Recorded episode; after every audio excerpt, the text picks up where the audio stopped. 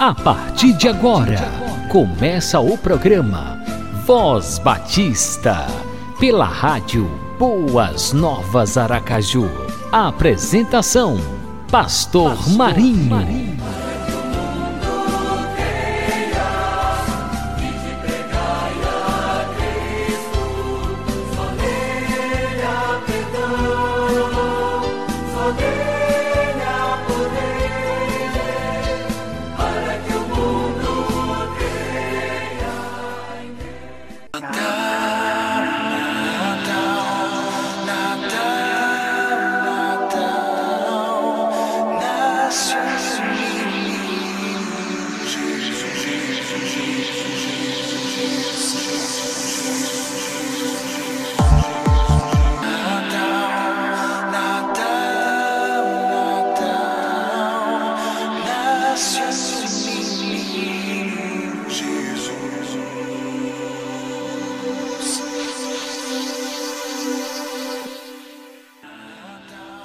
Dia, saúde e paz para você que está conectado na Rádio Boas Novas Aracaju.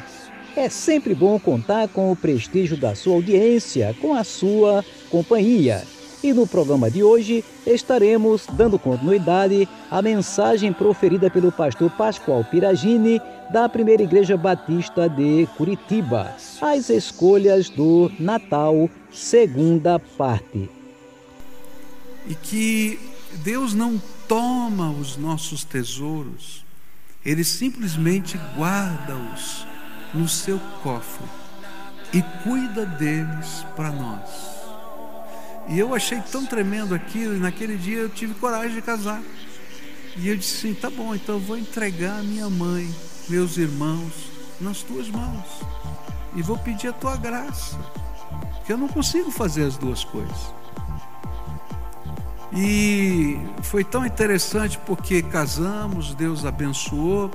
E um dia depois do casamento, alguns meses depois do casamento, eu sentei com a minha mãe, com a minha irmã, para que a gente fizesse, para que eles pudessem falar como é que estava a situação financeira deles.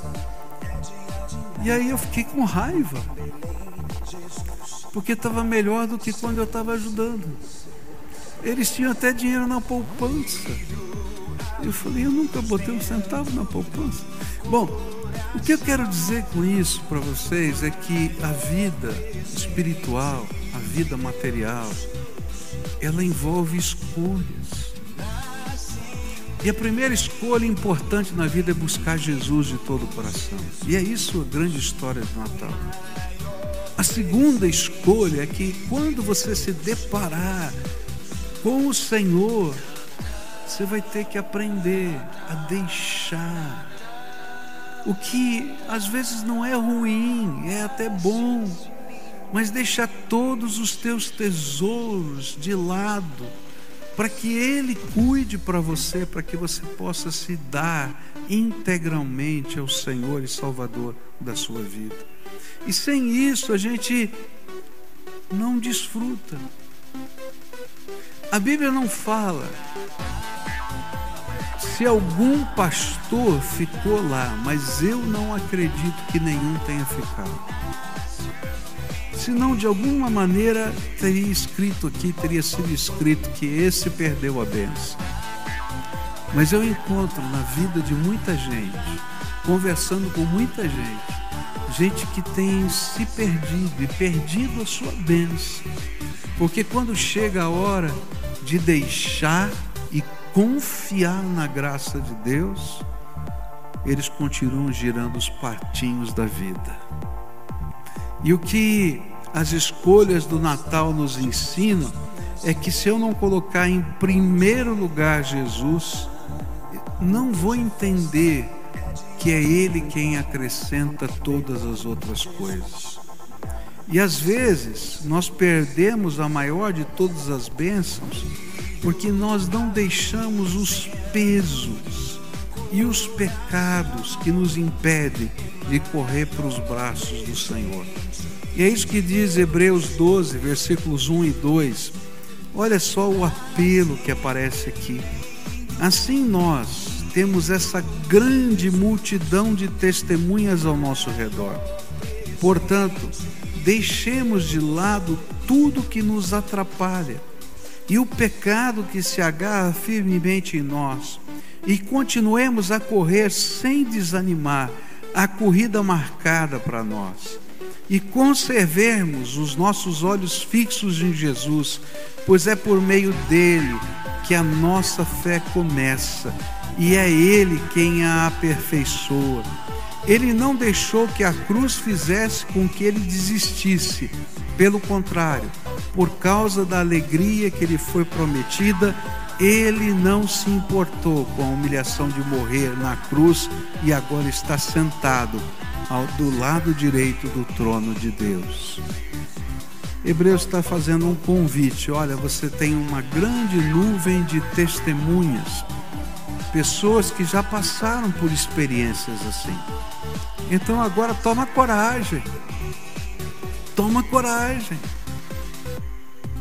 E a gente tem que deixar não só o pecado, porque o pecado sempre vai ser obstáculo, mas às vezes tem coisas que nos impedem, pesos que nos impedem, que nos amarram, coisas que atrapalham, e a gente deixa de lado e confia na graça do Senhor para poder seguir a jornada da nossa vida com fé. A terceira e última escolha que eu queria apresentar para você nessa manhã vai aparecer lá em Lucas, capítulo 1, não é? onde tem o chamado de Maria. E eu acho tremendo esse chamado quando ela diz assim: Maria respondeu: Eu sou uma serva de Deus. Que aconteça comigo o que o Senhor acabou de me dizer. E o anjo foi embora. E a terceira escolha que o Natal de Jesus nos ensina é essa que é feita por Maria. Nós não podemos participar do projeto de Deus para as nossas vidas sem que entreguemos toda a nossa vida a Ele. Então, a primeira escolha foi a dos magos, buscar Jesus de todo o coração. A segunda escolha é dos pastores, deixar o que pode impedir. Mas a terceira escolha foi a de Maria, entregar-se ao plano de Deus. Eu acho tremendo isso. É, não tem jeito da gente seguir o projeto de Deus se a gente não se entregar a Ele. E para mim a resposta de Maria foi incrível. Ela conseguiu compreender quem era aquele que a estava chamando e que esse Deus que a chamava a convidava a tomar parte do plano dele para toda a eternidade, para toda a glória dele, para toda a salvação das pessoas, mas era o plano dele. E que ela, e quem ela era? Ela era serva do Senhor. E ela vai dizer: Eu sou serva do Senhor. Então cumpra-se em mim o plano que o Senhor tem. E aqui para mim está o grande segredo. Algumas pessoas até buscam. Se tiver doendo o seu calo, tiver acontecendo alguma coisa difícil, a busca vai ser mais rápida e mais intensa. Pode ter certeza. Algumas pessoas até conseguem deixar algumas coisas. Mas há pessoas que não conseguem se entregar ao plano. Qual é a diferença entre deixar e se entregar? Deixar são as coisas que estão acontecendo agora.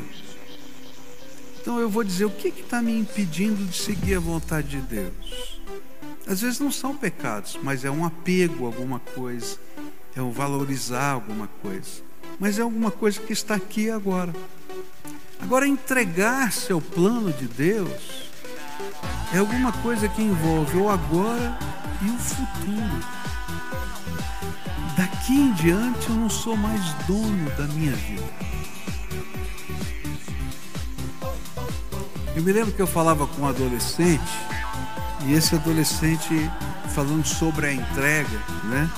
E sobre esse deixar o plano de Deus seguir a minha vida, né? Tomar a minha vida. E E esse adolescente disse para mim assim: Mas é tudo, pastor? Eu falei: É tudo, tudo. E ele disse: Até com quem eu vou casar? Eu falei: Sim, até com quem você vai casar. E se eu não gostar da pessoa que ele escolheu?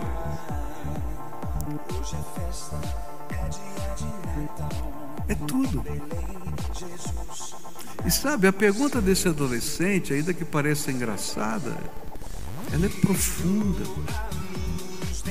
Porque nós fazemos essa pergunta em várias áreas diferentes da vida.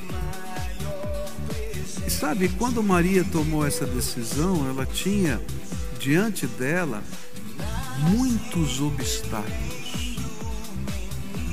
Você pode imaginar quem é que ia acreditar que ela concebeu do Espírito Santo? Está entendendo? Quem é que acreditar na visão celestial? Ela podia falar para todo mundo, ninguém ia acreditar, a menos que Deus revelasse. E é por isso que Deus revela isso né, para Isabel. E é por isso que Deus revela isso para José. Porque quando a gente se entrega ao plano de Deus, a gente começa a viver na dimensão dos impossíveis. E é por isso, de, por, por isso que o anjo, depois de explicar toda a maneira, como é que ia acontecer a, a, gravidez de Maria, que o Espírito Santo ia descer sobre ela, e isso seria fruto do Altíssimo, e assim vai. E eu acho que ela ficou ouvindo, dizendo: não, não entendi muito bem, mas tudo bem, eu sou serva do Senhor. Então, nesse contexto, nessa hora, é que ela faz uma entrega. E ela diz: Tá bom, Senhor, eu talvez não entenda todos os processos, eu talvez não entenda todas as dimensões que, o, que isso vai gerar de problemas na minha vida, mas eu vou crer na última palavra que o anjo deu. Há alguma coisa impossível para Deus?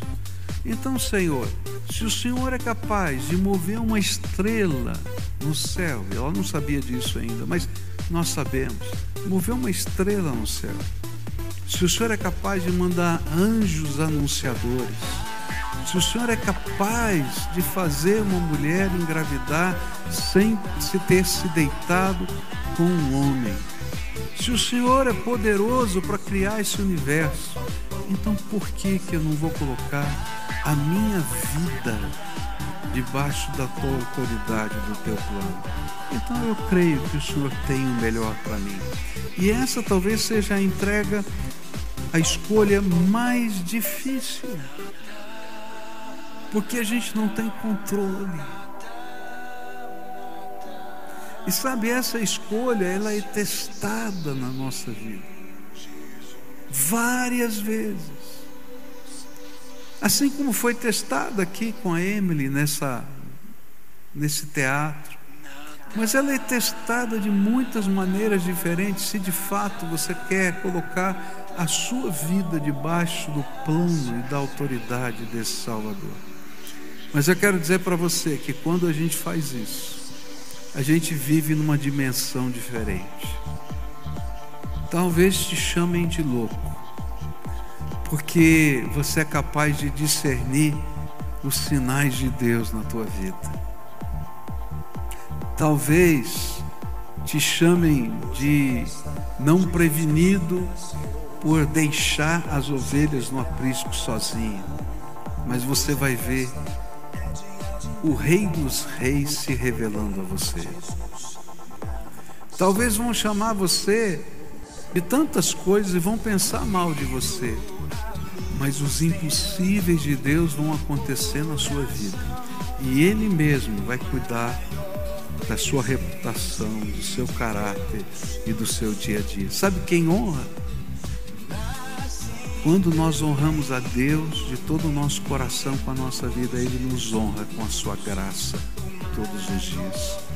E nessa, nesse domingo que a gente está celebrando o Natal, eu queria desafiar você a colocar diante de Deus a sua vida e deixar que Ele te ajude a tomar as decisões, as escolhas corretas. E se eu pudesse desafiar você, eu diria assim: olha, por favor, busque a Jesus de todo o seu coração. Busque a Jesus de todo o seu coração. Eu sempre digo aqui, quando eu faço um apelo aqui nessa igreja, se você esquecer de tudo mais que o pastor pregou nessa manhã, lembra disso. Jesus quer marcar um encontro com você todo dia. Diz a hora e o lugar que ele vai estar lá. Por quê? Porque quando a gente busca Jesus de todo o coração, ele se revela a nós. E não tem coisa mais gostosa do que receber a revelação de Deus. Não dá para fazer outra coisa quando a gente sente a presença do Espírito do que aquilo que os magos fizeram, adoraram, aquilo que os pastores fizeram, adoraram, porque a gente conhece que Jesus está ali do nosso lado. Mas não para só na busca, porque a busca nos leva ao primeiro passo. Quando você der esse primeiro passo, você vai ser confrontado por tantas questões na vida. E esses, confronta esses confrontamentos vão te dar a, a oportunidade de tomar uma decisão. E a decisão que essa oportunidade vai lhe dar é aquela de deixar. E sabe, deixar na mão de Deus o que é importante para nós não é perder, é saber que Ele guarda no cofre e trata melhor do que você pode tratar. Eu acho tremendo isso. Maravilha de Deus. E aí então deu o terceiro passo. Entregue-se. Porque Deus tem um plano para a tua vida. E aí você vai ter que ouvir agora o próximo passo. Então Maria foi aprendendo a dar passos de fé. E ela teve que ouvir o conselho do Senhor para que ela fosse à casa de Isabel. E quando ele chega na casa de Isabel, talvez para pedir, alguém estava pensando, ah, ela foi se esconder no meio da sua gravidez. Quando ela chega lá, escuta através da sua prima, já mais idosa, que estava também grávida de João Batista, ela começa a profetizar ó oh, agraciada entre as mulheres, o fruto do teu ventre veio do Senhor. Ninguém falou isso para ela. E aí está escrito na Escritura que João Batista, no ventre da mãe, é que se contorceu e sinalizou como profeta que era, e ela passou a ser profetisa, e a dizer aquelas palavras. Era um sinal de Deus. Olha, colocar a tua vida na minha mão não é loucura. E quando ela imagina que o seu casamento terminou porque o noivado com José não é? era considerado já um casamento, só o divórcio podia romper esse noivado, é, tivesse terminado, e ele mesmo está dizendo: Eu vou sumir daqui, vou desaparecer. E aí então o Senhor fala com José: Vai buscar aquela mulher. Vai buscar aquela mulher, porque tudo aquilo que ela falou é verdade. E sabe, foi uma coisa tão séria, tão séria, que ele se tornou profeta, ele entendeu que aquilo era mensagem de Deus. E aí eu posso me lembrar a voz do anjo dizendo: há alguma coisa impossível para Deus? Quando a gente se entrega, a gente começa a viver na dimensão do impossível de Deus. Coisas da graça começam a acontecer, milagres. Ah, eu poderia contar para você tantas histórias, tantas histórias de milagres de Deus, de coisas que Deus fala no meu coração, e quando eu vou olhar e dizer assim: Isso aqui é uma loucura, está doido. Quem é que vai acreditar nesse negócio? E aí o Senhor diz assim: não precisa ninguém acreditar, você acredita em mim, isso é suficiente. E aí as coisas de Deus começam a acontecer. E aí a gente celebra. Porque a vida da gente está no projeto de Deus. Nessa manhã eu queria orar com você, antes da gente finalizar essa apresentação aqui, eu queria orar com você. E queria dizer para você: olha, Deus tem algo tremendo para fazer na tua vida. Sabe, isso aqui não é um chavão, não é uma palavra que eu repito, é verdade. Deus tem algo tremendo para fazer na tua vida. E esse algo tremendo vai depender das suas escolhas. Então hoje, busca o Senhor de todo o teu coração, que Ele vai se revelar a você. Enquanto você estiver buscando, o Espírito Santo vai te revelar coisas que você precisa deixar de lado, que te amarram. E lembra, nem sempre são coisas ruins, mas elas amarram. E a gente vai ter que ter coragem para continuar nessa busca. Mas se você já está nesses dois passos, a terceira coisa que ele vai te pedir é uma entrega total e absoluta. Se entrega. Quer pular no meu colo? E de hoje em diante viver sobre o rumo da minha graça. Esse é o cerne da mensagem do Evangelho.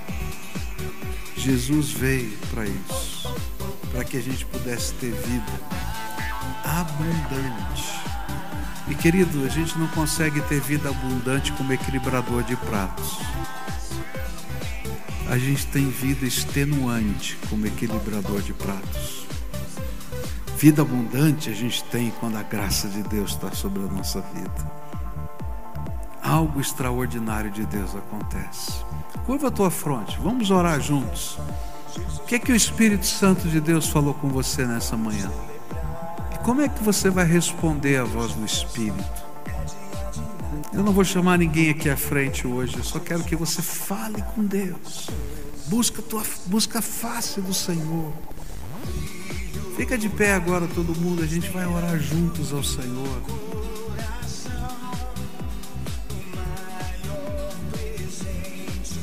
Talvez tenha um monte de prato que você tem que dizer, Senhor, eu vou deixar esses pratos aqui. Estou tentando girar há tanto tempo. É teu agora. Faz o que for da tua vontade. Mas lembra, entrega os teus planos, a tua vida, o teu futuro para Ele. Pai, escuta a voz do teu povo que aqui está. Povo amado, querido, precioso aos teus olhos. Hoje não tem, Pai, uma estrela no céu, nem apareceram anjos diante de nós, mas todos nós temos marcado na nossa vida os sinais da tua graça. Então recorda-nos agora pelo teu Espírito esses sinais. E agora, Pai, com o teu Espírito, coloca uma fome, uma sede espiritual de mais, de querer mais, de buscar mais do Senhor. E acima de tudo, Pai, ajuda-nos a nos entregarmos ao teu plano e ao teu propósito. Porque o Senhor é aquele para quem não existe qualquer impossível. Então revela as tuas maravilhas entre nós. É aquilo que oramos em nome de Jesus.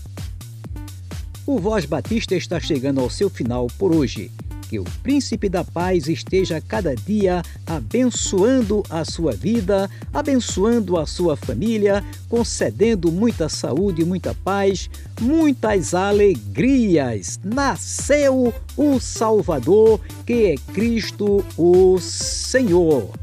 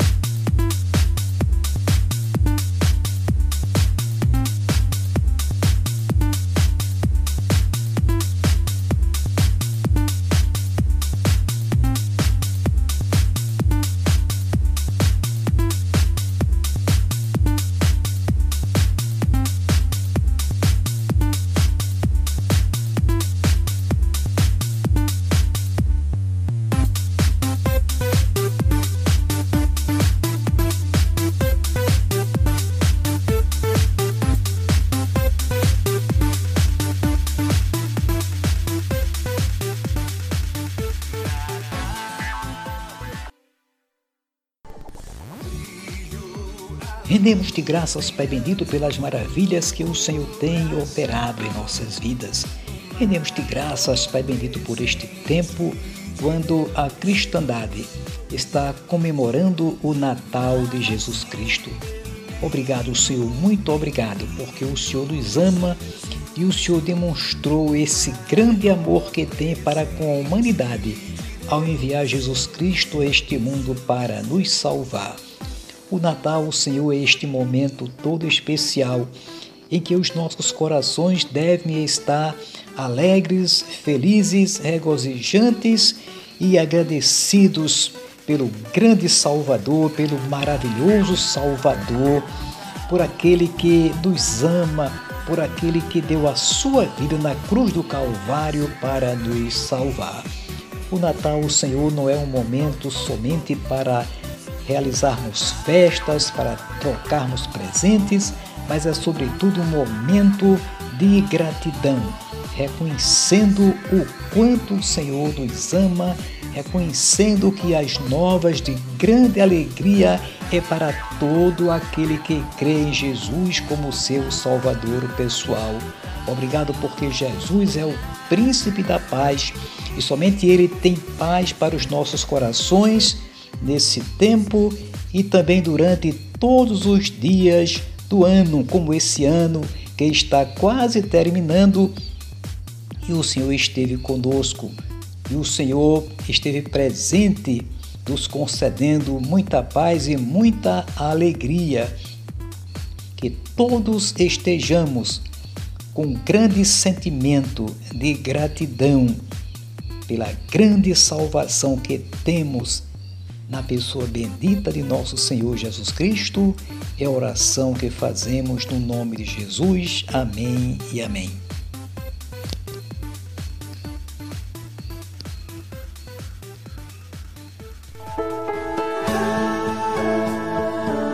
Você acabou de ouvir o programa Voz Batista, na rádio Boas Novas Aracaju